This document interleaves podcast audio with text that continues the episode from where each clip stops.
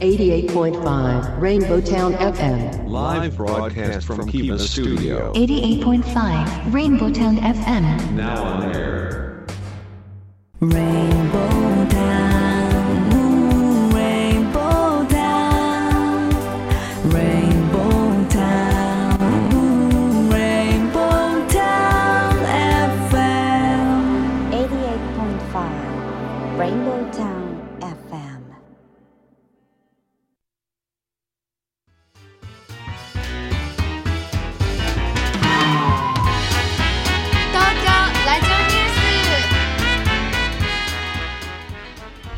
時刻は14時を回りました。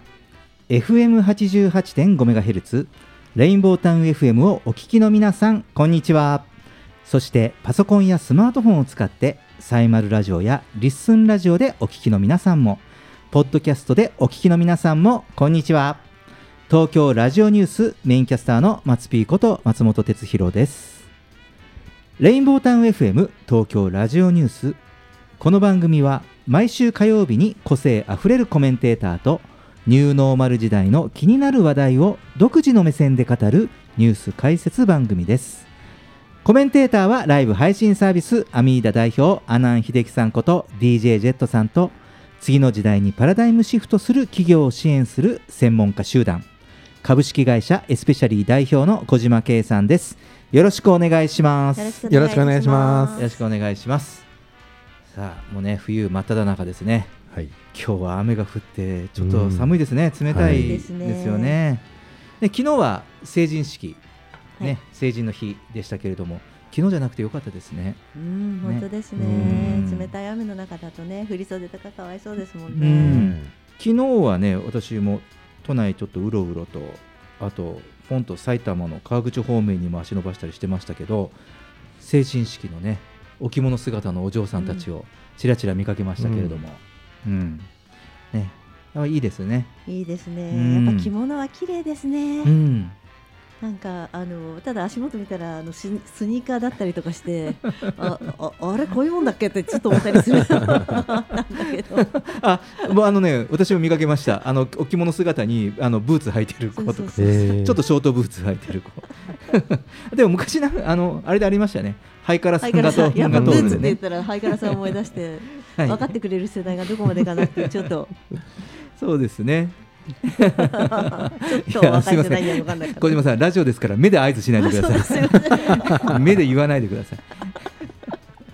はい、えー、と、まあ、ちょっと余談ですけど、先週の話ですが、はいえー先週、えー今年最初の放送を終えまして、はいえー DJ ジェットさんと、はい。えーまあ、地元の富岡八幡さんに、うん。ねえーお年始参りにはい行きましたけれども、はいはい。ねえーまあ、大体例年、最初の放送の日の後そうですね。前かね、はい行ったりするんですけど、うんでまあ今年はね、えー1月4日でしたから、はい。ちょっとお昼に行くと、おそらく、えーと仕事始めの方々がね、うん企業単位で来られてるのかなと思ったので、えー番組の後行きましたが、はい。えーいつも毎年ですね、おみくじ引くんですけど、はいはい一緒にですね、ジェットさんとおみくじを引きましたら、はい。なんと、まあ、あの富岡さんってあの昔ながらのね、シャカシャカ振シャカシャカガラガラ振って、はいで棒を引いて、い何番って言って、巫女さんに言って、巫女さんがその札くれるんですが、うん。えーそれを2人で引きましたら、違う列でね。そうだ、違うレースで、だから そこ大事。そう、そのシャカシャカ振るやつは別々で別々ですねち違うものですね。はい。はいえー引きましたら、何回言うねん、これ。え ーあの引きましたら、同じおみくじでした。すごいですよね95。番、40 45番あです。45番、ごめんなさい45番、45番。同じおみくじ。すごはいい。ですね。仲良まし。これね、実は私とジェットさん、えー確か2、3年前も、はい。これは赤坂の豊川稲荷で、そう一緒に行った時はい、そうですね、これね、小島圭さんも一緒に行った時に、はい。これも あの豊川稲荷でおみくじを引いたんですよね。はい。で、その時も同じおみくじだったんですよ、私たち。うんこれ2回目です。はい。すごい倍率。すごい倍率ですよね。これ、すね。2億分の1らしいですよね。ねうん、倍率的には。はい。2回うん当たるのですね2回当たるのっていうのはね。で、まあ、その気になるその内容なんですが、うん。内容はですね、えいいことしなさいって。悪いことはやめなさい。はい、これはこれは自分で悪いことだって思ったら分かってるでしょって。でそれはやめなさいと。うん。でいいことをしなさいと。良い行いししなそさいうとね。で良い行いだけしてればまあいろいろねあの、えーご利益とか、うん。ねあの金運とかねそういうのはあのやってきますよって書いてありました 俺たち悪いことできないねって言われましたその時。やっぱり神様は見てんだなとかっていう話をして悪いことできないねって話をしたんですけどね、さあ,、まあ、あのそういうねお話をしておりました今日は1月11日ですよね、はい。はい。なので、まあ、111ってね1並びで語呂もいいんですが、うん。えー今日は、えー天赦日と一粒万倍日が重なる最も縁起のいい大吉日うん大変。らしいなんですよ。はいすぐ売り場に走っちゃいそう。あそっちですか？ああそうですよね。そう、うんそれもありますし、なんかねその何か新しいことにチャレンジするのには、今日から始めるといい日らしいです。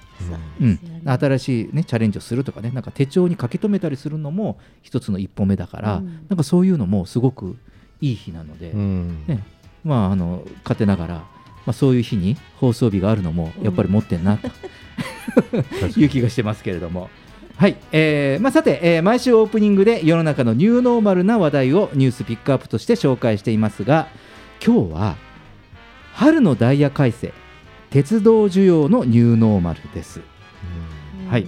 えー JR と私鉄各社は昨年12月に2022年春のダイヤ改正の概要を発表しました、ね、前回2021年春のダイヤ改正では、まあ、各社横並びで終電の繰り上げを実施しましたけれども、まあ、それ以外の大きな変更はなかったんですね、うん。えーしかし今回のダイヤ改正は新型コロナの影響を色濃く反映したものとなったようでして、えーまあ、今回ダイヤ改正のポイントとしてはラッシュの時間帯や日中時間帯の減便、まあ、列列車の運行本数が減るということですねそれと、えー着席列車の拡充です、ね。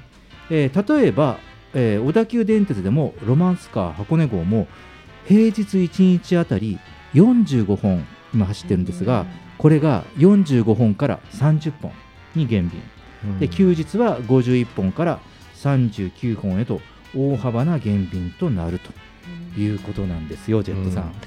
いやーこれ困りますね。僕あのロマンスカー愛用者なんで。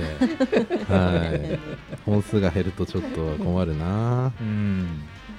そうですよね、これね、まあ、なかなかね、その鉄道もね、まあ、我々利用者にとっては、あのまあ、新型コロナの影響もあったりして、まあ、列車がね、すくっていうのは嬉しいことなんですけれども、まあ、結構ね、人口だとか、こう列車の本数って、これまでって年々増えてたじゃないですか、うん。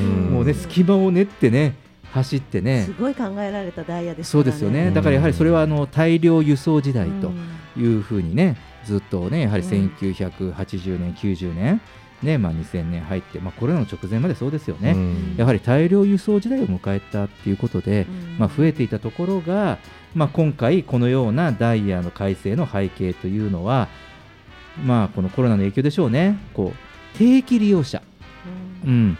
ね、定期券も含め、こういう定期利用者による売上減だそうです。うん。まあ、テレワークとかリモートワークの影響ですよね。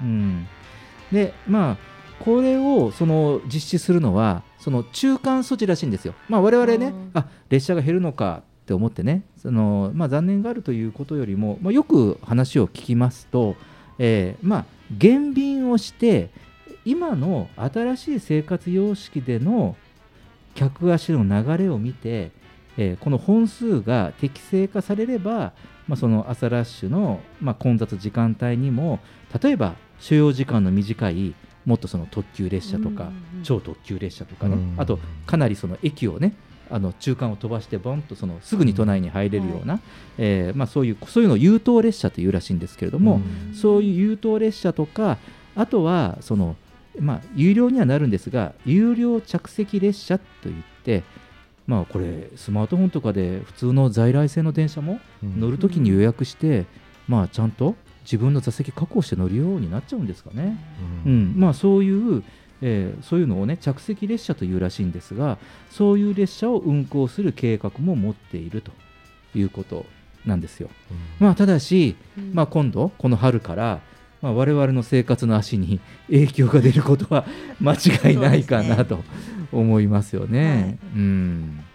そうです。まあ、あのちょっとね少し早いですけどもうすでに、まあ、12月に発表されているということでしたので、まあ、一番我々の生活の足、えーまあ、どうなることかということでこちらもウォッチしてみたいかなと思います。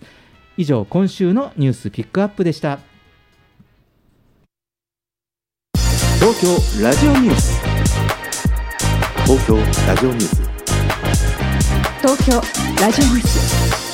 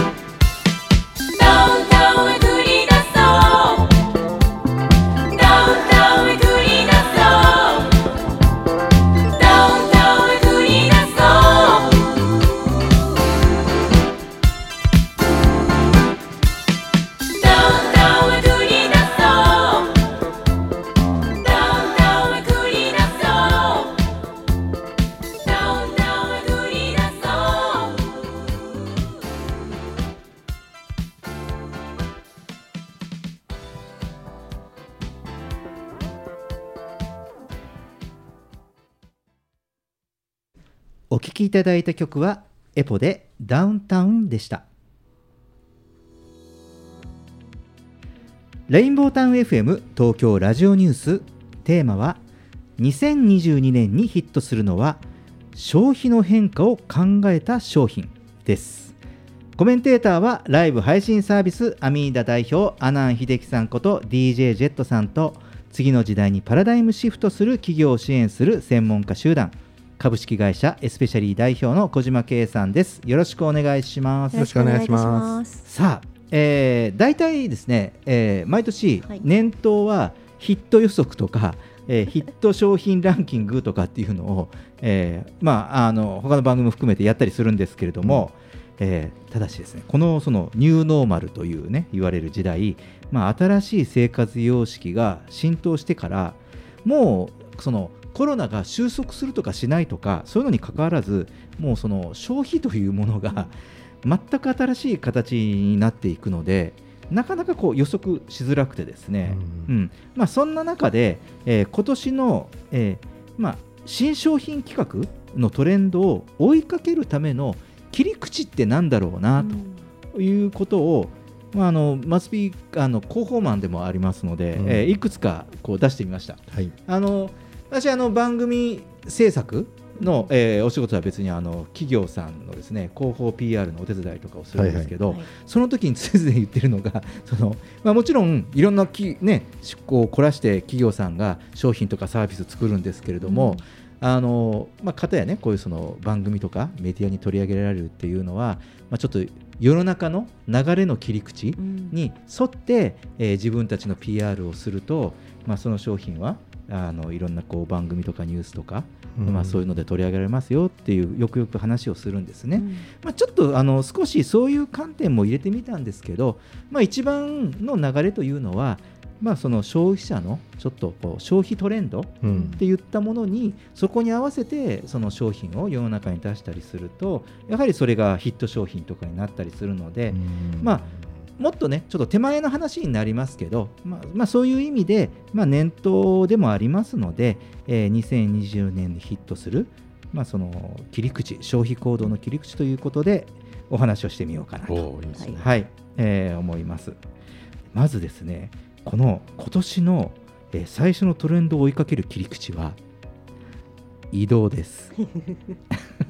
移動が価値になるということ。うん。うんで、えー代表的なのは、えーまあ、この移動革命と言われるんですけど、えーこれまでその無価値だった移動そのものがお得を生む金の卵になると、えー、分かりやすく言うと最近、えーマイルスとか、えーアナポケットというねこういうはい。移動することで、えーマイルがたまるっていうことですね。これまであの飛行機でねあの移動するとマイルがたまるってありましたけど、まあ、それが、えー人間の行動そのもの、うん、人が、えー移動するということでマイルがたまるという、まあ、こういう今は、まあ、そのマイルズとかアナポケットが2大サービスというふうになってますが、えーまあ、こういうそのコロナ禍で落ち込んだその移動したい欲求を、まあ、高めるということだったり、まあ、こういう特典を享受できる仕組みというのも、えー整っておりましてインフラとしてほぼほぼ出来上がってきました。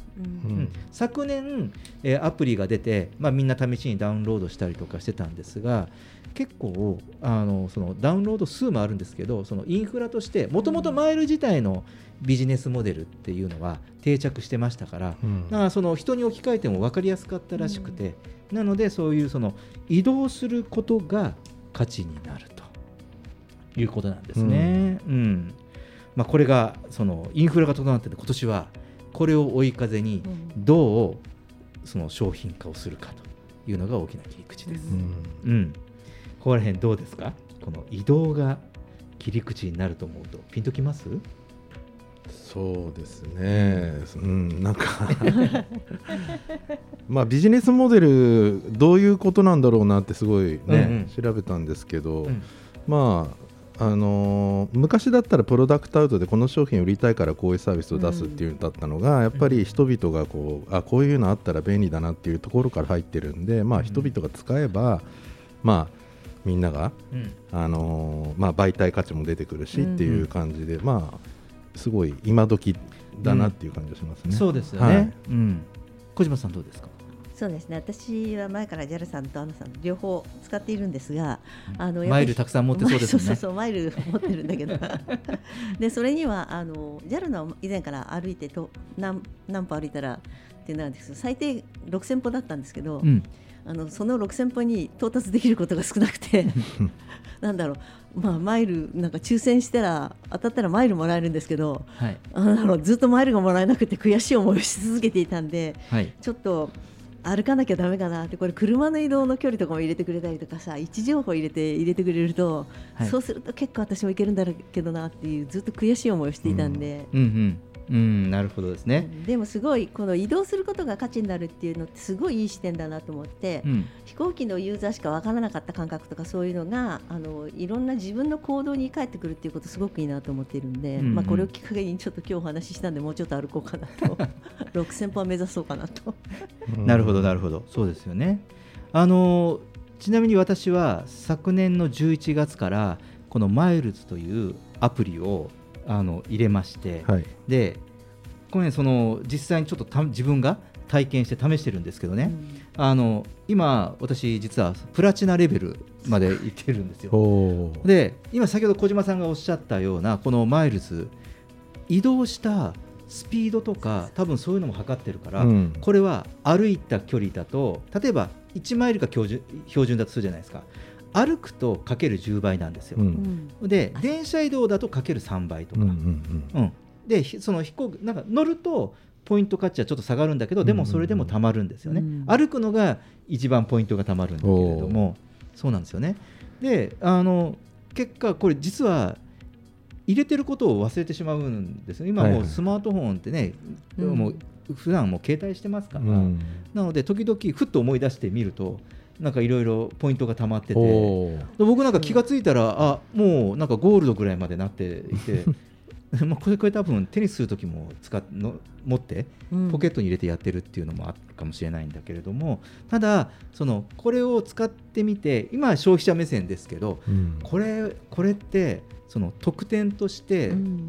特典側の業者さんとしてうん。いろいろ参画すると面白いなと。うん。だからあの今広報とかねそのうん PR するときにプロモーションの一つの手段として、えー例えばこういうインフラに参加する、うん。もちろんそのインフラを開発するとかっていう事業もあるかもしれないですけど、うん。こういうそのインフラが整備が整ってくると、えー一つの,、まあその SNS とはまた違ったインフラ、うん。情報インフラとしていいのかなと思ったりしてます。うん。例えば、そのこう移動体その例えば自転車のメーカーさんとかだったらこういうマイルズとこう協力したりとかってやると、うん。まあ、その特典を,、うん。を返す。例えば自転車購入するそのなんか特典をパーツとかいろいろなそのパーツとかが特典で買えるにはその自転車でどんどんこう移動するとなんで移動したかが分かったりするので、うん。そうするとあのなんかそのパーツを自転車乗ったらいろいろパーツを買いたいとかってすると、マイルズで自転車で走れば このあのギアが買えるとかね。このワックスでスピードアップみたいな。もうちょっとちょっとレベルアップしたサドルが買えるとかね、うん。あのこういうその移動することでその価値を生むっていうね、うん。でこれはあの人間が人が行動すると記憶の定着っていうのは確かなんですね。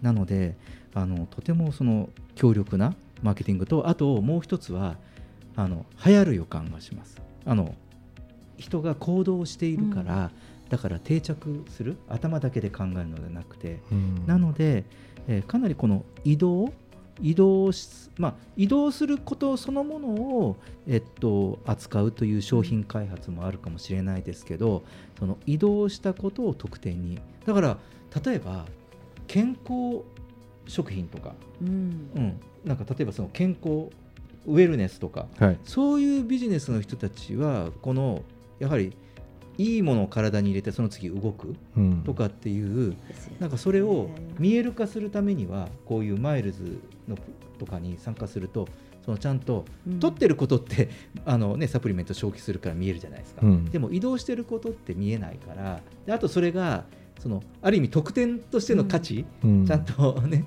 返ってくることがね、うん、金銭ではないけれども、うんあのやはりそういった価値に返ってくるのは大きいのではないかと思います。なるほど。うん、なのでこの移動することが価値に。多分ねこれジェットさんなんかもう少しこう深くうん。すると、なんかいろんなアイデアをね だってもう聞く目がしあもう真剣でしたもの そうですね。そうですね、うん。あのどっからどこまで移動したかっていうのも全部わかりますから例えば例えばですよ、うん。えーこうやってレインボータウン FM の放送があって、うん。えーじゃあスタジオ前に集まるとかっていうのがあるとするとそのマイルズでスタジオに来た人は移動した距離がちゃんと換算されますから、うん。だからマイルズをインストールしてこれやってくると。で、えー例えば番組かもしれないけど番組はマイルズの特典に参加しているので、うんってやるとそれで返せたりとかね、うん。うん、だからライブとかもそうかもしれませんよね。はい。うん。あとなんかテレワークだからねなんか歩く目標とかがすごい少なかったりするから、うんうんなんかちょっとお散歩してやったらこうマイルで帰ってくるとかそういうのが出てきたらうん。あの普通何も考えずに歩くよりはちょっと特典あって歩いた方が、ね、そうですね。いいかもしれないですね。うん、そう。まあこれが一つね、えー、2つ目は、えー今年の新商品トレンドの切り口ということで2つ目はメタバース、うん。えーこれは一度あの番組でも特集しましたけど、えー今回ですねメタバース経済メタバース経済圏とも言いますけれども、まあ、こういったそのリアルな世界で価値観の変革が先ほどみたいに起こる一方で今度はバーチャル上の世界も進化していくということがやはり、まあ、今年はかなりこれがこういうニュースが上がってくるんじゃないかなと思います。で、えーオンラインのみでのコミュニケーションがある程度は普及したんですけれども2022年はこれがさらに発展するというかうん。体感型っていうんですかね、えーバーチャル空間上で自らのアバターを介して他のユーザーとコミュニケーションを取るメタバースへの参加者が、まあ、まずは増えるでしょうね。うん。まあ、これがその一時的かそのまま定着するかどうかっていうのはまだ未だ、えー本日時点ではまだ分かりませんけれども、うん。ただそのデジタル上でコンテンツを売買するなどの経済活動がまあ一般的になっています。えー消費の源泉になる動きがまあすでに始まっていますね。うん。あのえーとアバターが着る洋服のブランドものがすごく売れてるという、うん。やはりこれはあのアメリカの新聞でのちょうど先週ぐらいのニュースかな、ううん。ん、すごいブランドものしかも現実じゃないんですよ。アバターが着る例えばグッチの持つグッチのバッグとかそういったものが売れてるんですよ、うん。ねどうして買うのかってちょっと僕 あの理解はまだついていけてないんですけど、うん。まあ、こういうものも一つ経済活動として、まあ、その消費の源泉になる動きが始まってますので、ねえーまあまあ、有名なのは NFT で、ねうん。えートレーディングカードとかねあとアートとか、うん。ね、 ANA が仕掛けているそのスカイホエールっていうやつでそのバーチャル上の観光地を行くというね。じゃあそのちゃんとガイドさんがいてちゃんとそのどこどこに旅行に行きますというね。バーチャル旅行っていうものももう実際にえー始まっています、うん。新しい旅としてですね。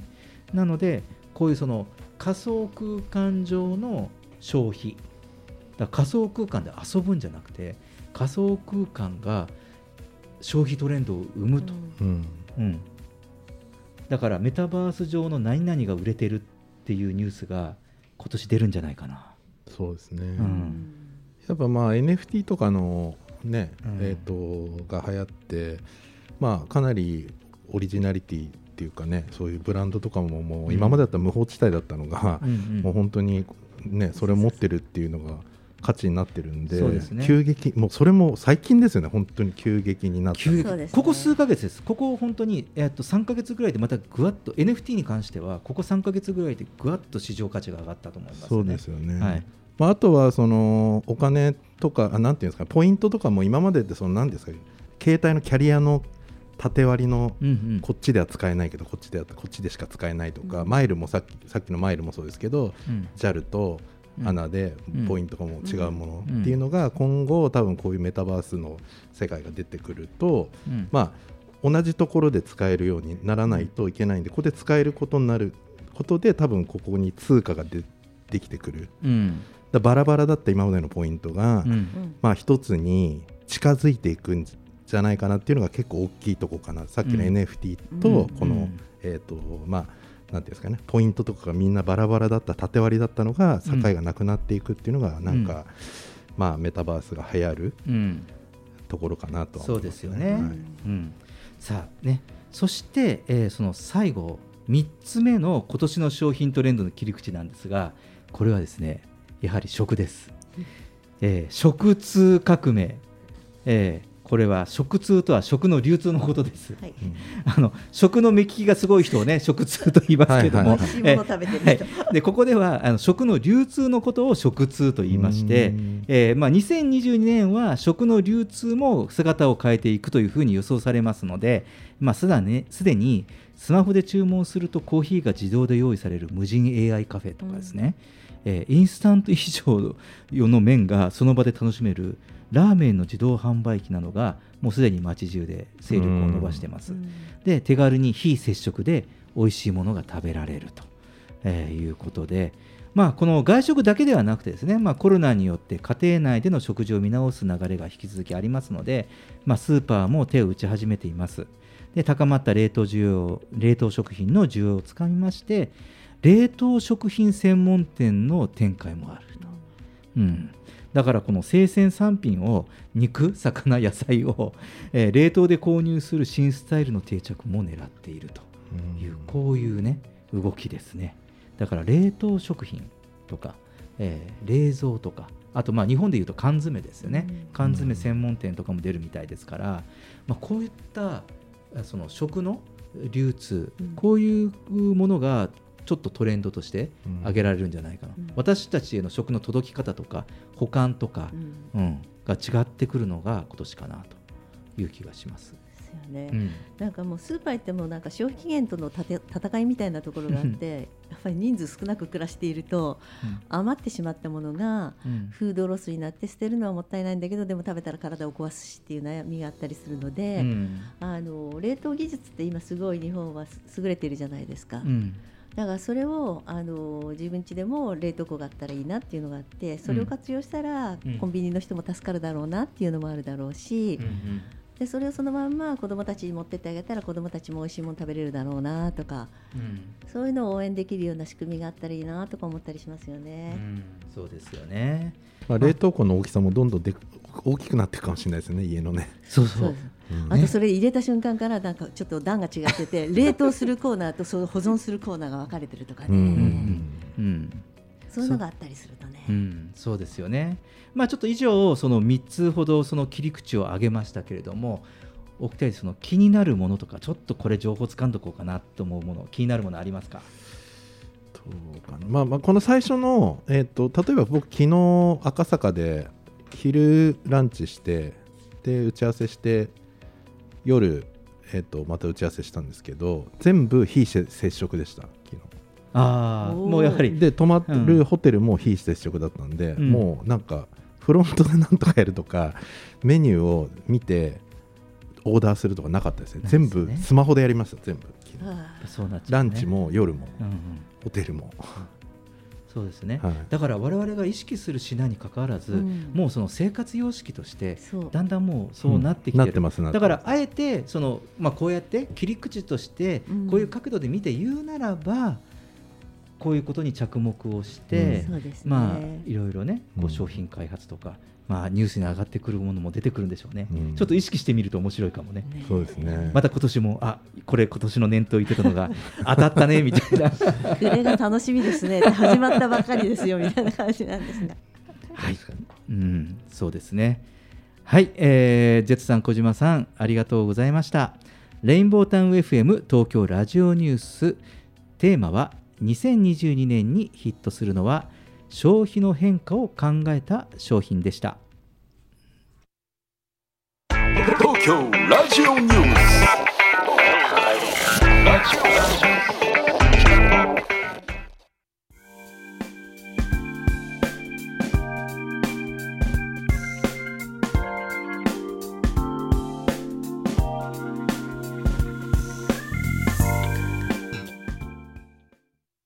さあ、あのこの世界に深刻化するその食料問題を最先端テクノロジーで解決しようという取り組みがあります。うん。うん、こちらフードテック、ねえーこのフードテックについてちょっと話をしてみたいかなと思います。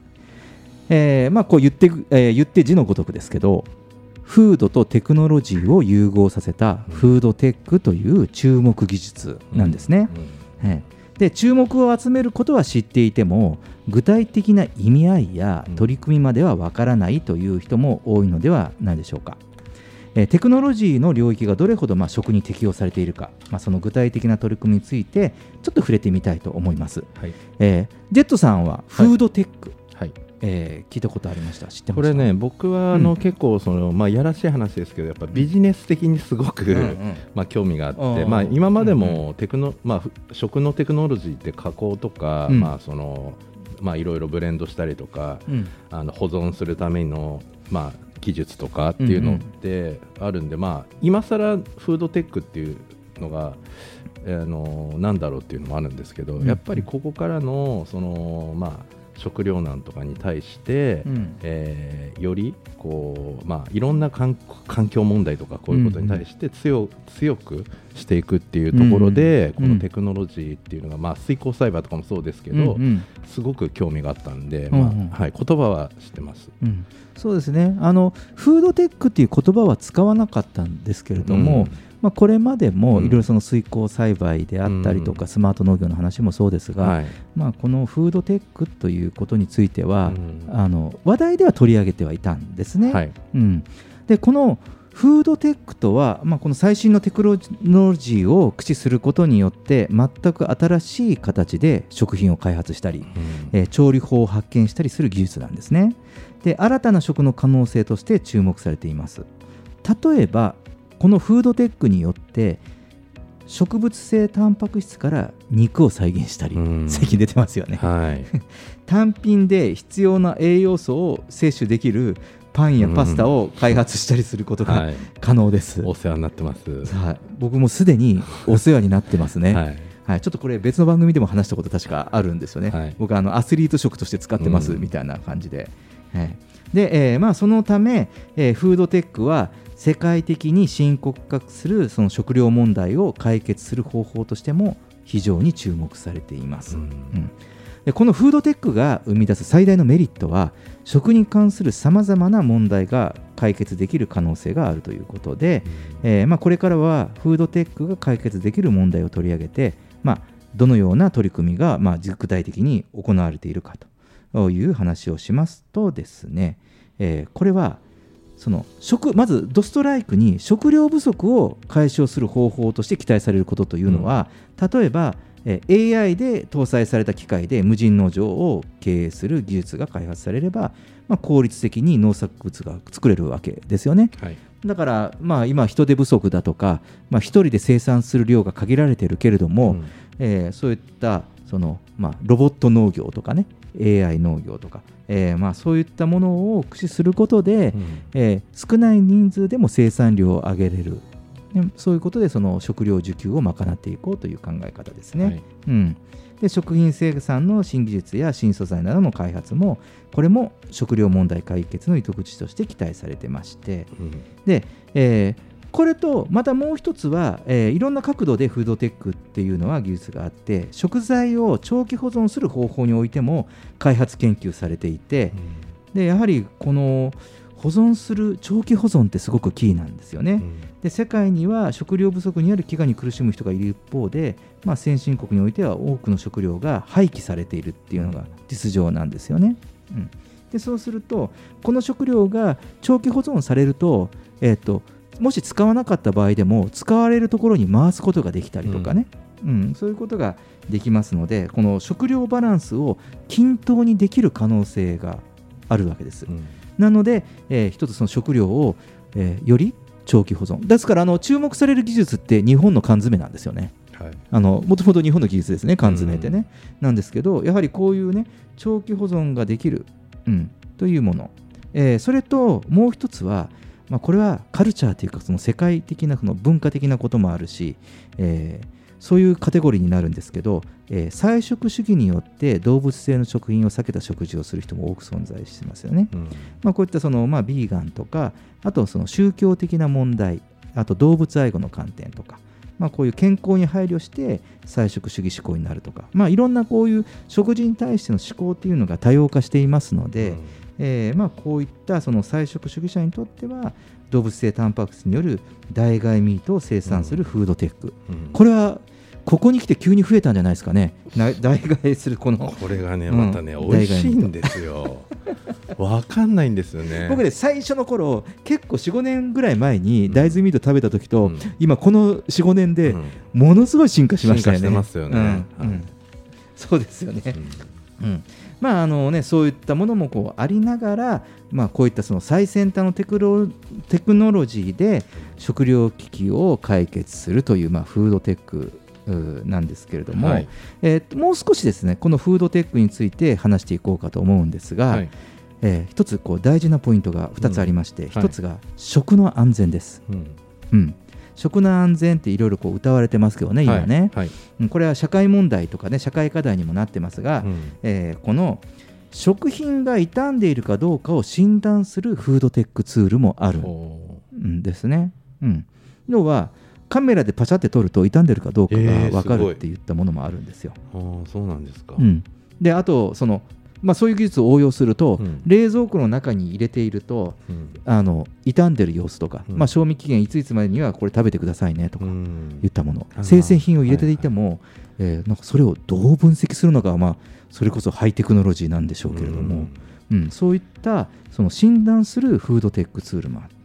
でえまあ、この技術によって腐敗した食品を口にするリスクが減り食中毒を防止することも可能です。なるほど、うん母ちゃんの鼻がなくても。うん、だから例えば、れ まあ、冷蔵庫から見て あのお母さんが、いやあのこれこのネギ、あのそろそろ使わないと賞味期限来ますよって教えてくれたりするから、ーそっちを優先してえー献立、を立てたりとかね、ううん。んそういうこともできたりするんでしょうね。はい。うん。賞味期限過ぎたやつよく過ぎてるよって全然食べれるってよく怒られけんよく喧嘩になりましたけどね 僕もね結構それねあの家であの揉めます。揉めますね。はい、僕食べる方なんですけど、はい。そういうのはあの そうですね。でまあこういったその痛みをけねあの傷あの傷とか食品の痛みを軽減するほか、あとは何かの拍子に異物が混入してしまう可能性を減らすことも目的にできると。いうことでこういうその高い食の安全性が期待できる、はい。うん、こういうその診断するフードテックツールですよね、うん。まあ、食の安全。でもう一つは人材不足の解決とで国内では農業や漁業などの第一次産業のほか食品製造業なども常に人材不足で悩んでいまして、まあ、事態は深刻なんですねやはり。で、まあ、こういう労働人口の減少に伴って外食産業の人材不足もささやかれていますので、まあ、こういったそのフードテックによってロボットや AI が開発されることで省人化や無人化ができれば人材不足の解決につながりますということなんですね。これちょっと違ったカテゴリーですけどいわゆるその配膳ロボって、うん。僕ねあのちょっとチェーン店のはい。中華料理屋ラーメン屋さんかな、うん。であの配膳ロボではい。ラーメンが運ばれてきました、おー。家族でラーメン屋さんに行った時に、はい。あのペッパーくんみたいな、まあ、ペッパーくんの自動走行ができるやつで、ああいう顔とかないんですけど、はい。もうその顔の部分のあたりがお膳になってて、そこで来ました、うん、あのね配膳ロボみたいな、ねでもこれ現実的に日本においてもかなりあれじゃないですかこういう従業員レストランの配膳とかこういったものって人材不足課題ですよね。そうですね。うん、だからあのこういう分野もそのフードテックということなんです。うん。うん。で、えーまあ、ただねこのいろいろ最先端のフードテックなんですが、えー課題がありましてですね、はいはい。これお金がかかるっていうことなんですって。うんまあ、こうやってその問題解決が期待できるんですがやはりまあ開発、ね、お金がかかる。あと太陽に代わる光を作るための電気代とかもそうですし。うん。ねあのまあ、こういったその、まあ、水道代とかっていうものもテクノロジーによってかかるんですが、うん。だからそのこういったこう科学的に作り出すための、えーいろんな用品代、うん。うんこういったものが食品開発の今までの,、えーその食品とか作物を作る以外にプラスアルファでかかってくるということに、まあ、費用が割かれる。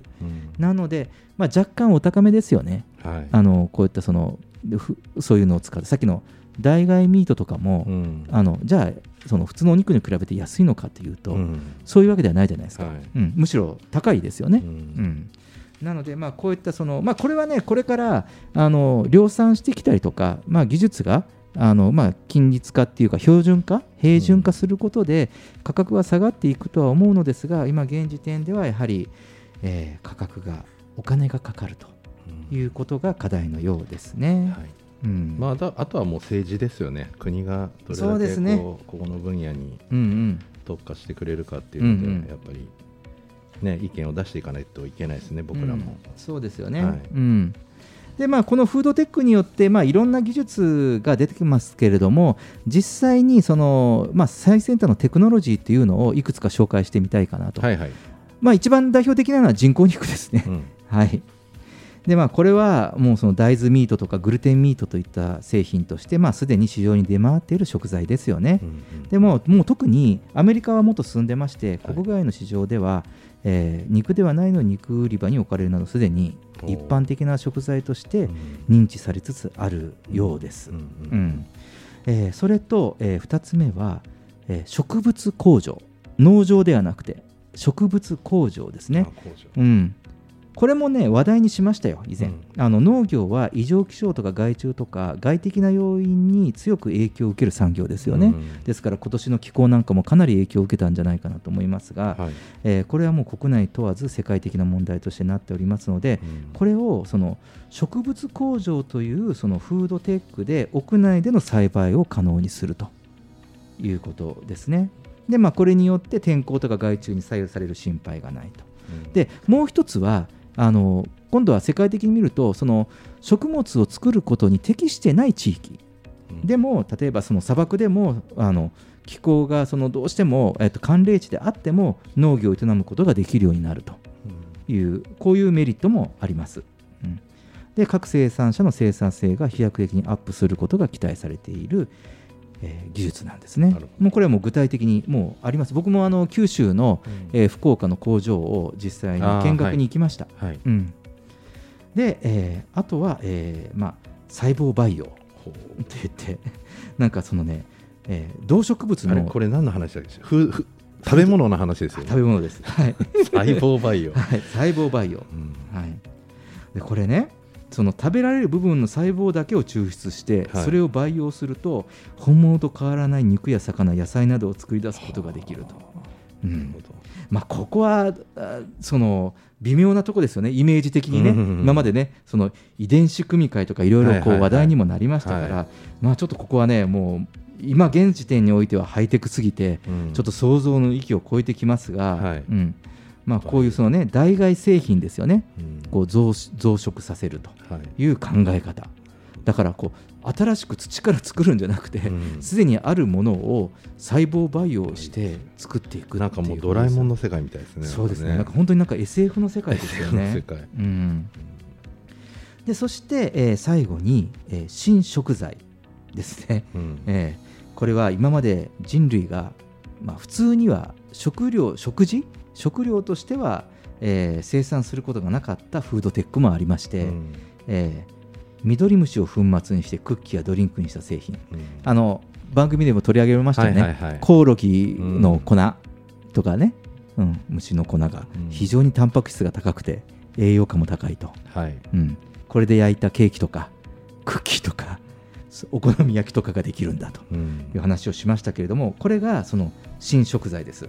うんでこれも国によっては、えー食べられていたものもあって高級食材として使われるほどで、まあ、栄養価も高くてですね注目度の高い新食材、うん、どうですかね。すごいですね。どうですか小ジェットさんこのこのあの食の未来は未来というかもう本当になんかど あのドラえもんであのバイバインっていうあの道具があるんですけどどどら焼きがあと1個になっちゃってどうしようもうこれ食べたらなくなっちゃうしって言ってポタってた垂らすとこうどら焼きが2つになってまた何分かするとまたそれが4つになってって言ってもうその世界に入ってきましたね、さっきの細胞培養なんて本当にその世界になってきてますよね。いやいやいやいやいや、うん。すごいですこれは食の未来は明るいと言えるのか。言えるのか。ね。うん、でもただまずねうん。そのこう、まあ、いわその地球の資源、はい。やはりまずそこはベースですから、なんかそこをこう守るというはい。活動にも意識を向けたいところかなって改めて思いますよね。はい。うん。まあ、そのこうやって人類は生きる手段はいろいろ持ってるっていうのはこう分かりましたし、うん。うん。ただあの今日の一番最初の冒頭の話とは逆でねあのその2050年に本当にこう人口爆発で食料危機って言われたことが、うん。えーまあ、今回の、まあ、今朝の昨日の発表で、まあ、今朝の報道で、えー20年ぐらい手前に来てるわけですよね。うん。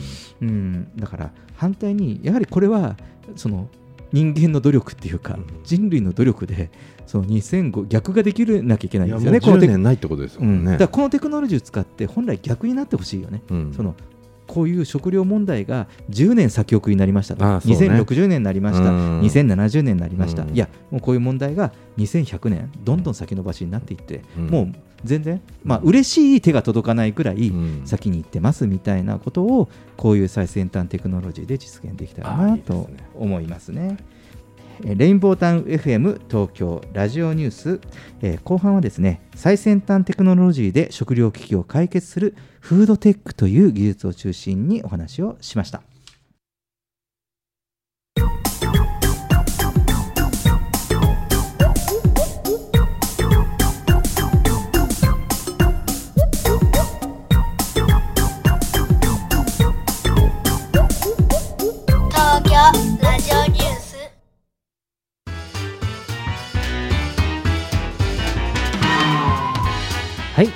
エンディングです。ジェットさんお疲れ様でした。お疲れ様でした。今日さっきあのー昨日全部スマホでオーダーしたっていう話をして、うん。うんはい。でその後そのあその前にそのマイルの話マイルズの話とかで、いやもうスマホに支配されてるって思って これちょっと反面ちょっとやっぱももう一回ちょっと怖くなりましたね、スマホから離れらんなくなってるみたいな感じでああそうか。そういう意味だと、ん。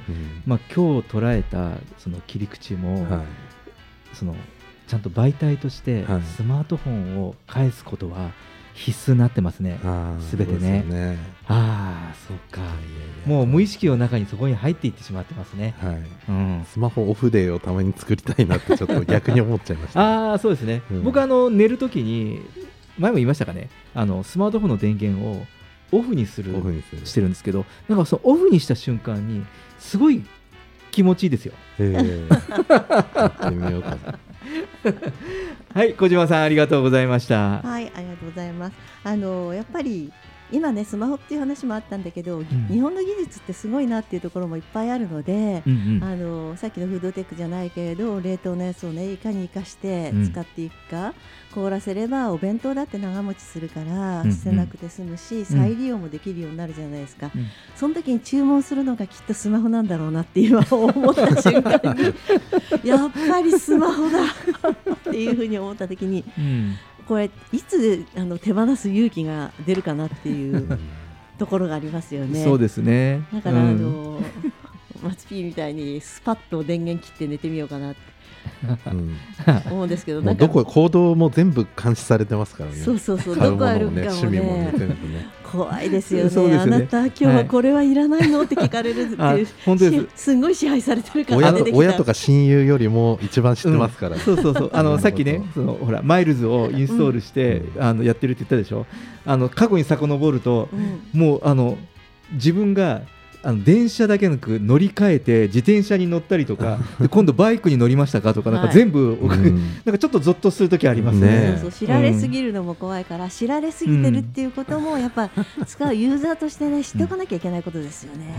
い。やまあね、まあ、悪いことできないんですよ、はい。いいことしましょう。そうですいけないんだよ。